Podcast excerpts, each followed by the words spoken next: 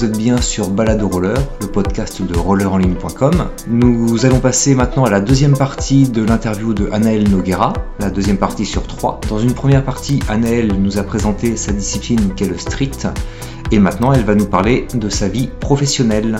Si on pouvait passer à la partie maintenant où tu vas nous expliquer ce que tu fais au skatepark du hangar. Concrètement, mon métier globalement aujourd'hui, c'est pas que le hangar. C'est-à-dire que j'ai une partie, euh, c'est le hangar où je suis euh, employé en CDI euh, dans ce skatepark. Mais, mais sinon, je suis à mon compte dans plein de structures en dehors du hangar et un peu partout en France. Et mon activité principale, c'est d'entraîner du roller freestyle. J'ai la chance de d'avoir rapidement pu ne faire que du roller freestyle et que du skatepark. C'est cool. Ça veut pas dire que j'aime pas le reste. J'ai fait beaucoup de scolaires, des débutants et tout ça, mais je préfère être sur ma spécialité. Et au hangar, c'est un CDI à temps partiel. Je m'occupe euh, des cours de roller. Donc, je fais des cours euh, le, le, mardi soir, le mercredi, toute la journée et euh, de temps en temps le week-end et les stages pendant les vacances scolaires. Et alors attends, ces cours de roller sont toujours les mêmes personnes qui, qui sont inscrites à l'année, qui, qui, viennent tous les mardis soirs, c'est ça? Bah ouais, pendant les périodes de scolaires, c'est des cours réguliers à l'année. Et pendant les périodes de, vacances scolaires, c'est plutôt des stages, donc ça peut être euh, n'importe. Et encore à côté de ça, euh, j'ai créé un club de roller et euh, trottinette parce que le hangar n'est pas un club. Enfin, l'objectif de ce club, c'est euh, entre autres euh, de promouvoir le haut niveau et d'aider nos jeunes à aller jusqu'au maximum où ils puissent aller. Donc, on les emmène en compétition et on les entraîne.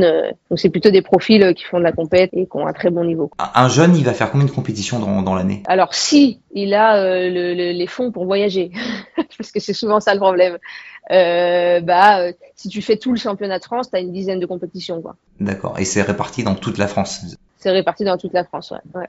Bah, c'est beaucoup. Il y, en, a quand même un petit peu plus dans le sud. Mais là, nous, on commence à avoir. Euh, vu qu'il y a une étape à Quimper, une étape à Strasbourg, une étape euh, on va dire là où il n'y a pas, malheureusement, c'est qu'il n'y a pas d'étape à Paris, il n'y a pas d'étape dans le nord. Mais sinon, euh, un peu, t'as un peu l'est, l'ouest et le sud. Quoi. Les, les enfants qui, qui prennent des cours, ils sont euh, chaque année, c'est constant ou il y en a de plus en plus ou de moins en moins? Euh, Alors, euh, quand moi je suis arrivée au hangar, euh, les cours étaient à peu près complets, mais il y en avait moins.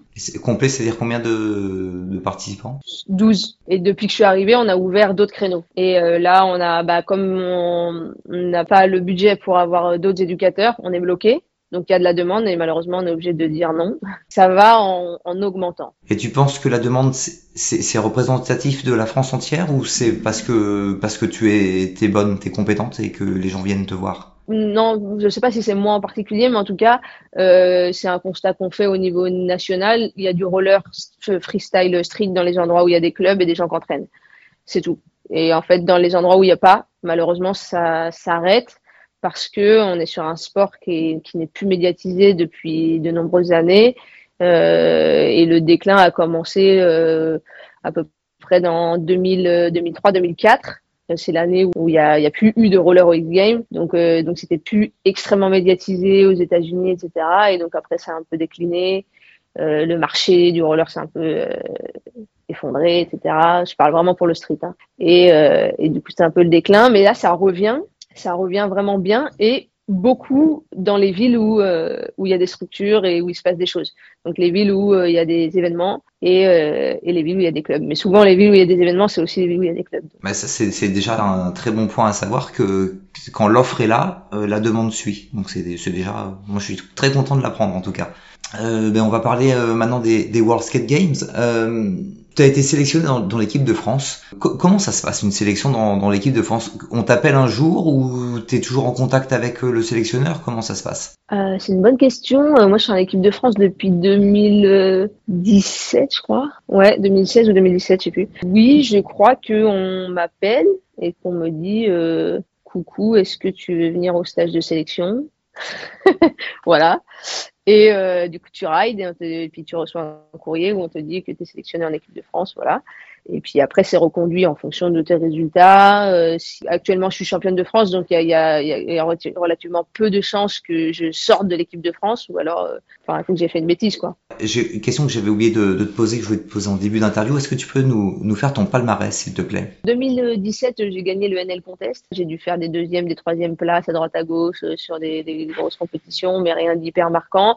Mais après, du coup, plus récemment, là que j'ai en tête, l'année dernière, j'ai fait deuxième au FIS à Montpellier. C'est la Coupe du Monde. J'ai fait euh, troisième il y a deux ans au championnat d'Europe et j'ai gagné le championnat de France l'année dernière là. Donc, je suis actuellement championne de France. Tu dis qu'il y a un stage de un stage d'entraînement quand tu es dans sélectionné dans l'équipe de France. Vous êtes combien dans, dans cette équipe de France? On doit être 3 4 filles et 5 euh, ou 6 garçons, quelque chose comme ça. Et donc comment se passent euh, les entraînements? Alors on n'a malheureusement euh, pas d'entraînement à proprement parler qui soit vraiment équipe de France, sauf de façon très ponctuelle. On a eu un stage d'entraînement avant de partir au championnat du monde, mais ça c'est un peu indépendant de la volonté de tout le monde, c'est qu'en fait il y a peu de budget le, budget équipe de France, euh, juste de nous faire déplacer sur certains événements, euh, championnat d'Europe, championnat du monde, bah, il n'y a plus grand-chose pour organiser des, stages et tout ça. Donc malheureusement, euh, sur la partie équipe de France, on est un peu livré à nous-mêmes, entre guillemets, dans le sens où c'est chacun chez soi, chacun s'entraîne et puis on se retrouve sur les compètes et on croise les doigts. Quand est-ce que vous vous voyez en groupe en fait? C'est que sur les compètes? Et à ce moment-là Sur les compètes, ouais. ouais, ah, ou alors c'est ce stage un peu ponctuel dans l'année, quand il y a une grosse échéance euh, genre euh, championnat du monde. L'ambiance dans l'équipe de France et ensuite l'ambiance quand tu fais une compétition et que tu as des internationales ou internationales, comment ça se passe entre les compétiteurs? Est-ce que vous essayez à tout prix de gagner? Est-ce que c'est bon enfant ou comment? Euh, L'ambiance dans l'équipe de France en général, bah on se connaît tous depuis très très longtemps, depuis des années, vraiment depuis des années. On se voit sur les compétitions, que ce soit qu'on soit en équipe de France ou pas, c'est la même chose tout le monde est adorable et je pense que c'est ça, c'est ce qui fait la richesse de notre sport aussi. C'est que bah d'une part euh, sur les compétitions il y a rien à gagner, donc euh, bah on se bat pas pour euh, grand chose, tu vois. C'est vraiment pour la passion et la beauté du sport et, et ça fait qu'on est très soudés aussi et qu'on se on se souhaite chacun le meilleur et on s'encourage. Donc on s'entend tous vraiment très très très bien. Et je dirais même qu'on a tous un peu besoin les uns des autres. Donc après, il y a des affinités certains qui sont plus amis que d'autres, mais tout le monde s'entend très bien. Il n'y a pas de rivalité du tout, vraiment pas du tout. Au contraire, on est très content d'être là et on sait que on n'est pas nombreux et que tu vois, on, représente une espèce de toute petite discipline et, et du coup c'est c'est ce côté cool aussi, tu vois, de d'être dans un. Si on était dans le foot, peut-être qu'il y aurait plus de rivalité vu les enjeux. Est-ce que tu peux me raconter comment se, se déroule une compétition en fait? C'est notamment les, la dernière, les World Skate Games ou une autre, hein, peu importe comment se déroule une compétition. En gros, le, il y a un premier jour, euh, c'est des qualifications. Souvent, il y a des demi-finales et des finales. Quand il n'y a pas suffisamment de compétiteurs, on a simplement des qualifications puis directement des finales. Et euh, les formats de compétition, ça peut varier en fonction des compétitions, mais les, les, les compètes un peu officielles, voilà, c'est sous format de, de, run. Donc, en fait, on a un temps, euh, c'est soit 45 secondes, soit 50 secondes. Euh, dans lequel tu, tu, tu, es tout à fait libre de faire absolument ce que tu veux dans le skatepark, dans l'espace euh, qui est défini. Et euh, il y a entre 3 et 5, 6 juges, ça dépend des compétitions, mais en général c'est 3, qui jugent sur des critères, l'exploitation du parc, le style, l'amplitude, la prise de risque, etc. Tu fais, tu fais ce que tu veux. Le but, c'est d'être le plus diversifié possible dans, dans, dans ce que tu proposes que ce soit le plus parfait possible, qu'il n'y ait pas de chute, etc. Et après, il y a un classement. Donc ça, fait de nous quand même, on est quand même une discipline artistique, donc des fois le classement et le jugement c'est un petit peu, euh, il y a des critères précis, mais ça reste, euh, ça reste artistique, donc euh, il y a à l'appréciation du, jury.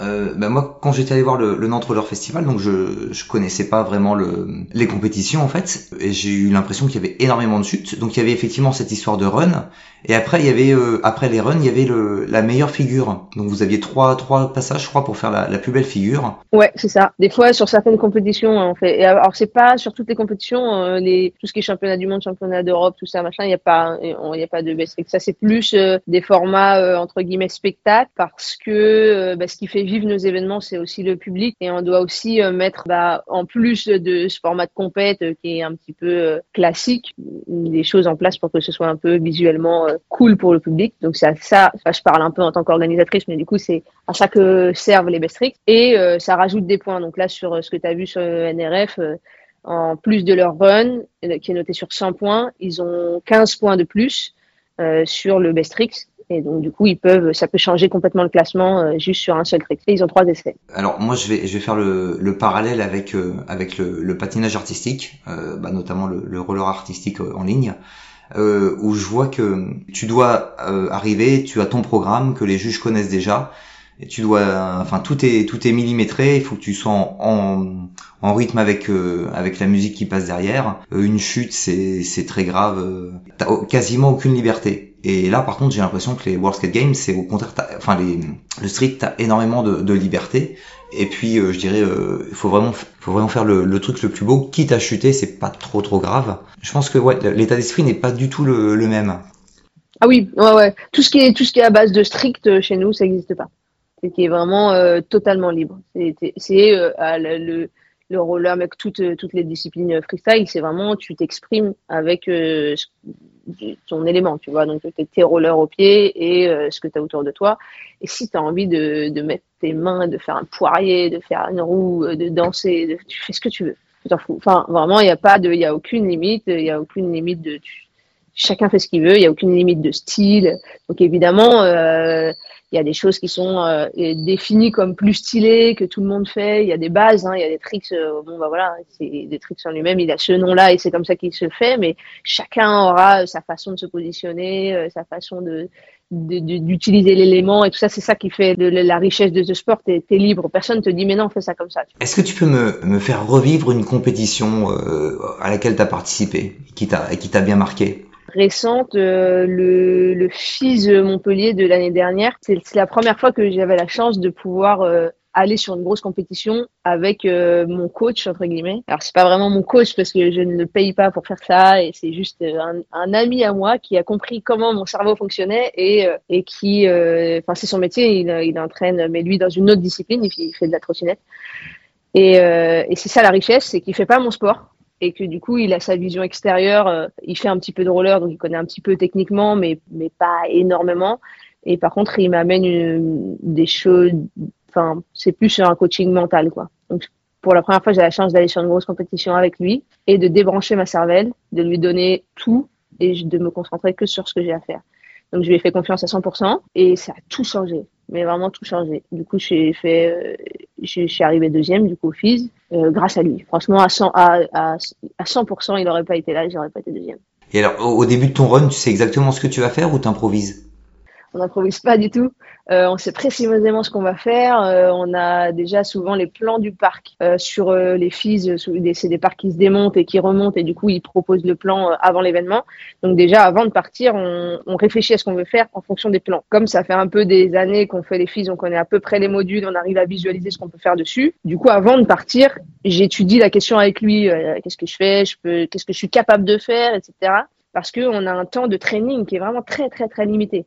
On a très très peu de temps pour euh, construire notre run et on doit être vraiment sûr que tout rentre dans 50 secondes et il y a tous ces paramètres là. Donc c'est là où c'est bien d'être deux, c'était d'avoir quelqu'un qui te chronomètre, qui te dit ok c'est bon ça rentre dedans ou non t'as encore de encore du temps ou rajoute des tricks ou fais ceci fais cela, enfin visuellement de l'extérieur etc. Et euh, du coup au moment où je pars je sais très bête, je sais précisément ce que ce que je dois faire. Quand je suis dans un trick je suis déjà en train de penser aux tricks d'après et quand j'arrive à la fin euh, des 50 secondes et que tout est rentré sans que je sois tombé, dans ma tête j'ai gagné. voilà. Et parce qu'en fait, on roule pas vraiment. Enfin, du coup, moi, c'est pas ma vision de la, de la, compétition. Moi, je roule pas contre les autres. Je roule pour faire ce que j'ai envie de faire. Si j'ai plaqué tout mon run, c'est quel que soit le classement final, je m'en fiche. Je suis au max. C'est ce que donc toi, en fait, tu vas pas forcément modifier ton run si tu vois euh, le run de quelqu'un d'autre. Non, non, je prendrai pas de risque. Et puis, je sais comment je fonctionne dans ma tête. Si je, si je panique et que je dois changer quelque chose, ça je, prends, je prends le risque de tomber ou de ne pas bien faire, donc je, vais souvent rester euh, fixe. Après, c'est sûr que bah, on a aussi euh, l'étape des qualifications qui nous permet de voir ce qu'il y a en face. Et c'est là où c'est intéressant parce que moi, j'ai du, du mal à regarder la compétition pendant la compétition. Je, je me concentre sur ce que j'ai à faire et du coup, je regarde pas forcément ce que les autres font.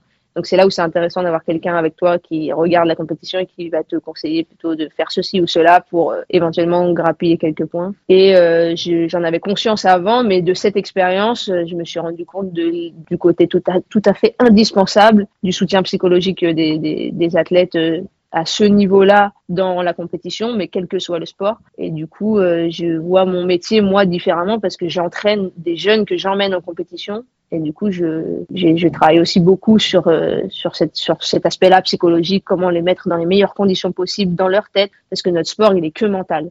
Mais vraiment, euh, il y a une petite partie de technique et de physique, mais c'est pas la plus importante. Vraiment, tout le reste, et surtout en compétition, c'est vraiment mental. Et du coup, le mental tout seul, c'est vraiment très dur d'avoir, d'avoir ça. Et aujourd'hui, je pense les meilleurs, vu qu'on n'a pas de coach et peu de moyens dans notre sport, enfin, ils, sont, ils sont très rares ceux qui ont un vrai coach qui les accompagne au quotidien, voire euh, il y en a pas du tout. Bah, en fait, euh, les meilleurs, c'est ceux qui ont le meilleur mental, quoi. Et alors, tu, préfères euh, faire la compétition toi-même ou, voir les personnes que tu entraînes euh, faire la compétition? Exactement pareil. Je ressens la même chose. Je ressens la même chose. Euh, c'est vraiment même exactement la même la même intensité. Ils plaquent tout leur run. C'est comme si moi j'avais plaqué. Mais même en, en entraînement, hein, quand ils apprennent un trick, une fois qu'ils vont, on a, on a passé trois semaines sur un trick et ils vont enfin le plaquer. C'est comme si moi je l'avais fait pour la première fois. À tous les niveaux, même une petite fille qui apprend à à descendre une courbe pour la première fois et elle va y arriver pour la première fois. J'ai l'impression que c'est moi. Moi, j'ai connu un petit peu les, débuts du street, euh, entre guillemets, et je trouve que la, la mentalité a, quand même pas mal évolué. Euh, avant, on était euh, dans une approche de la discipline qui était extrêmement hédoniste, j'allais dire, c'est-à-dire que les gars, ils cherchaient à fond le plaisir, s'éclater, voilà, franchement, se faire plaisir sur les, sur les tricks et sur les, les modules, sur les spots. Aujourd'hui, j'ai l'impression qu'on a glissé vers quelque chose qui est plus orienté entraînement, qu'on a une approche qui est plus sportive qu'avant. Euh, je voulais savoir comment toi tu, voyais les choses par rapport à ça. Ouais, c'est vrai. C'est tout à fait vrai. Je pense à tout, à tous les niveaux. Alors après, il y a plein de, il y a plein de façons de, voir notre sport. Hein. Du coup, il y a des gens qui sont encore en mode, euh, bon, on va en session avec nos bières et, et, euh, et puis c'est pas très sportif et on s'en fiche et on s'amuse et on voit les copains. C'est très très bien. Et euh, il y a aussi toute une partie, euh, même au niveau des pros, où euh, avant c'était un petit peu à la mode d'être à la cool, soirée, machin et tout. et puis t'allais en soirée le samedi soir entre les qualifs et les, les finales et tu faisais tes finales alors que t'avais dormi deux heures. Bon, aujourd'hui, ça se fait un peu moins, quoi. Enfin, du, moins, c'est moins cool. ça a l'air moins cool, quoi. Parce que bah, le niveau, il a évolué, parce que euh, je pense que les jeunes, ils se disent aussi, est-ce que si on fait attention à notre corps, on a peut-être des performances un peu, un peu meilleures, puis ça dépend euh, ce que tu veux. Et ça n'empêche pas, il y a aussi hein, des gens qui vont en compétition pour s'amuser, parce que nous, c'est des, des seuls moments où où on se retrouve tous, euh, toute notre communauté du roller euh, française, européenne, voire même internationale, et on est content de se voir, de faire la fête, etc. Donc, euh, donc bah, c'est ok d'aller en compète pour aller faire la fête, mais mais c'est vrai que c'est c'est pas il y avait ce côté là un peu bon bah on fait la fête et c'est ça fait partie du truc et puis puis t'es un peu has si tu vas te coucher tôt Maintenant, plus du tout. Si tu vas te coucher tôt, juste, euh, bah, tu es, un athlète consciencieux qui a besoin de dormir pour être bien demain et personne ne va t'en vouloir. Et un autre truc aussi que j'ai remarqué, alors tu me diras ce que tu en penses toi. Historiquement, en fait, les slides sont arrivés euh, tôt, mais globalement, au départ, j'ai l'impression que quand le street est arrivé, il y avait euh, plus une volonté de faire un énorme tricks très aérien, quelque chose de très spectaculaire, et euh, finalement les slides étaient un petit peu, euh, un petit peu moins valorisés. Aujourd'hui, j'ai le sentiment qu'on est passé davantage sur euh, je te fais un max de tricks sur le même rail dans la même séquence et des choses moins aériennes. Ouais. on a quand même quelques riders aujourd'hui qui arrivent à, à, revenir sur des choses plus aériennes. Je pense notamment à Roman Abrat. Ouais. Toi, ben, Roman, Roman, il est, il est, il est hyper euh, technique aussi en slide. Hein. C'est, et il peut, il a des, des, des, vidéos de street euh, où il met tout le monde à l'amende sans, sans, sans, problème aussi. Après, c'est vrai que il est très connu euh, dans, dans, dans le côté aérien parce que il fait partie des rares, voire même c'est peut-être un des seuls riders, j'allais dire entre guillemets contemporains, mais on va dire de la dernière génération, qui, qui fait l'effort d'inventer des tricks entre guillemets il il les invente pas réellement, mais bon, il va s'inspirer du ski freestyle par exemple pour ramener des tricks que personne n'avait jamais fait avant au roller. lui aussi, il, il, il, entraîne du, roller à Gap et, du coup, il a des jeunes euh, qui, il amène les jeunes vers des, doubles rotas, euh, des trucs vraiment complexes qu'on voyait pas avant. Donc c'est pour ça qu'il est connu au niveau aérien, rotation, etc. Parce que euh, bah, il a fait des tricks que, que personne n'avait jamais fait avant lui. Et du coup, il pousse un peu les limites du sport parce que euh, les autres vont commencer à se mettre à faire des doubles, etc. Mais ça n'empêche pas que euh, il est aussi très très très bon en slide. Euh, je pense pas qu'il y ait une vraie. c'est deux. C'est un peu comme si c'était deux spécialités différentes. Tu vois, il y a des gens qui vont préférer pas faire de rota ou en faire très très peu et qui vont être extrêmement bons techniquement sur des rails et des slides et des switch-up, des changements de pied sur les copings et tout ça, euh, très très complexe. Mais l'un n'empêche pas l'autre en fait. Tu vois, tu peux tu peux avoir les deux, tu peux avoir qu'un seul. Mais tu vois, c'est ce que je disais tout à l'heure. Euh, nous, euh, on fait un sport hyper libre. Donc tu fais ce que t'aimes. Moi j'aime le, les deux. J'adore la, la, technique slide et tout ça, mais je fais beaucoup de courbes. Je fais juste peu de rails. Rail et curb, je ça m'amuse un peu moins. Euh, c'est pas que j'aime moins, mais euh, voilà, je vais peut-être moins. Euh, va falloir que je me mette une petite détermination à, à sauter sur des sur des rails. voilà, je sais en faire parce qu'il y en a dans les dans les dans, dans, les compétitions et que voilà, il faut avoir un petit peu de tricks un peu partout. Et puis j'aime bien aussi, mais je suis plutôt sur des tricks aériens, les rotas et des techniques slide, mais sur les courbes, donc sur les copings en haut des courbes. Comment tu vois, toi, l'évolution de la technique? Parce que finalement, là, on a tordu les pieds un petit peu dans tous les sens. Euh, qu'est-ce qui va faire la différence maintenant entre les, riders dans le futur?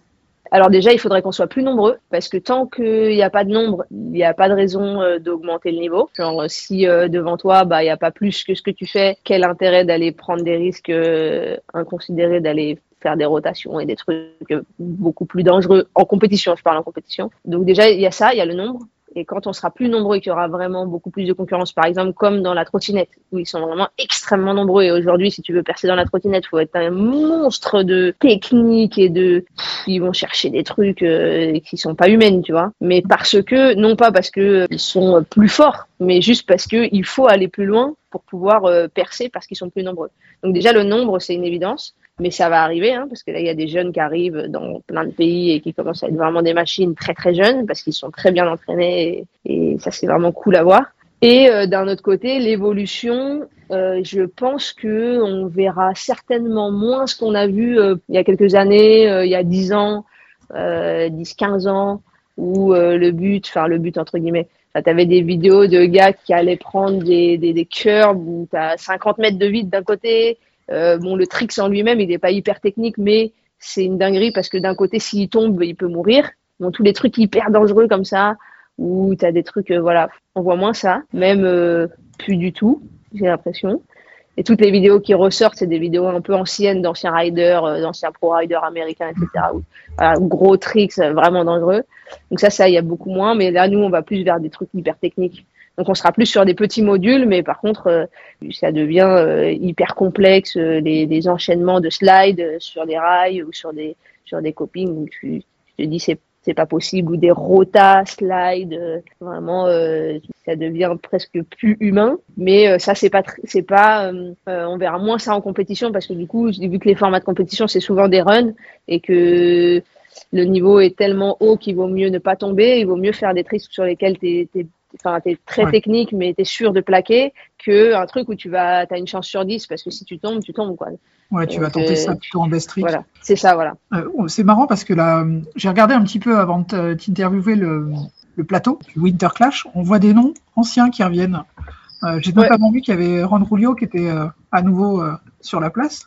ouais. C'est marrant de revenir voir les anciens. Moi, je pensais, tu vois, qu'il était dans l'industrie, qu'il roulait un petit peu moins.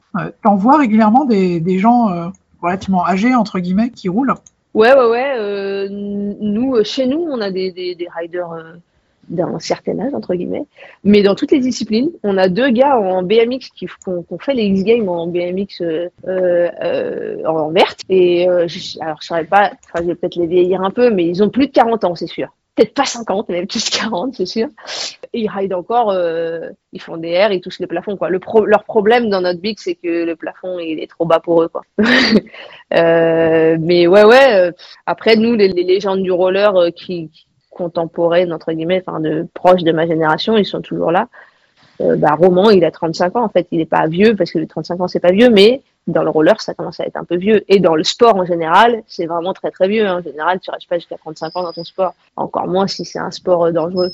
Et après, des anciens qui ont un peu arrêté, qui reviennent, bah, Stéphane, euh, euh, voilà, qu'est-ce que, Stéphane Alfano. Je pense que tu n'arrêtes jamais vraiment le roller, en fait. Enfin, moi, perso, non. après le street, j'avais arrêté à 26 ans, je m'étais fait trop mal.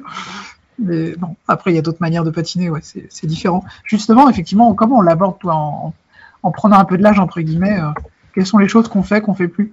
Bah là, moi, j'ai jamais été aussi au top que maintenant. Du coup, j'ai pas l'impression que 30 ce soit vieux. Mais euh, bon, j'ai, je, je bois pas, je fume pas. Euh, j'ai jamais bu, j'ai jamais fumé. J'ai toujours tu vois, fait beaucoup de sport et voilà. Donc euh, pour le moment, j'ai un corps où ça va. Je me sens, enfin, j'ai pas de, j'ai pas l'impression que la vieillesse me touche. Mais j'imagine pas arrêter le roller un jour. Genre, j'en ferai, j'en ferai toujours quoi qu'il arrive. J'ai vu un reportage sur une petite mamie qui fait du yoga là et elle a 99 ans et elle a l'air tout à fait en forme. Du coup, je me dis, euh, c'est possible. Ah ouais, moi, il y a une vidéo qui tourne aussi, une, une mamie en Russie ou enfin, je sais pas quel pays. Euh, elle a au moins euh, au moins 80 ans et elle prend ses, ses patins à glace et elle va, elle traverse le lac comme ça, quoi. C'est Ouais, très bien. Bon, ça veut dire que tu vois, on peut ne jamais arrêter. il y en a une qui catch un bus avec sa canne. Ouais, j'ai vu cette photo. Là, elle est énorme. ouais. non, il n'y a pas d'âge, il y a pas d'âge. Il y a juste l'âge auquel tu vas dire, ok, j'arrête parce que tu as d'autres priorités dans ta vie, etc. Ce qui est, euh, ce qu'on comprend. Hein. Moi, je vois tous les gens qui ont, arrêté autour de moi. Euh, euh, parce que forcément, il n'y a pas beaucoup de trentenaires dans mon milieu. Donc, bah, ils arrêtent parce que la vie, tu vois, parce que le travail, parce que les enfants, parce que, voilà, tu te maries. Et puis, voilà, souvent, c'est ça, hein, tu te maries ou tu as des enfants, ça, c'est le coup de grâce. Et, euh, et puis parce que, bah parce qu'il n'y a pas forcément de débouchés euh, et que comme dans tous les sports, bah, on est comme une minorité à avoir la chance de, d'en vivre, enfin la chance à pouvoir en vivre quoi. c'est en plus particulièrement, tu parlais tout à l'heure des, grossesses, euh, il y a ça, mais pour les, les femmes, le, coup de grâce entre guillemets, c'est aussi le, les études supérieures. Tu te rends compte qu'il y a un taux d'abandon relativement important. Euh, ouais, ouais, je vois les, les, les jeunes là, euh, dès que dès qu'ils passent, déjà dès qu'ils passent du collège au lycée, ça commence à être dur, et dès qu'ils passent du lycée à euh, je vais faire médecine ou je sais pas quoi, après tu les vois plus. Mais tant mieux, euh, s'ils ont choisi de faire médecine, je suppose que c'est un peu compliqué de venir au skatepark tous les jours. et ça, ça m'offre une transition un petit peu avec les initiatives qui ont été mises en place par la fédération et notamment par Priscilla Verdier pour favoriser la pratique des femmes ouais. euh, avec le label Girls, euh, Girls Welcome. Comment vous avez vécu ça en, en tant que participante euh, quand ça s'est mis en place? Bah c'est cool parce que ça a mis un petit coup de, de prise de confiance en fait au niveau des organisateurs. Euh, organisateurs qui euh, pensaient pas, juste ils ont juste pas pensé. Je pense que enfin personne ne pense à mal ou personne se met autour d'une table en disant on va on va on va pas faire de catégorie pour les filles parce que les filles c'est nul.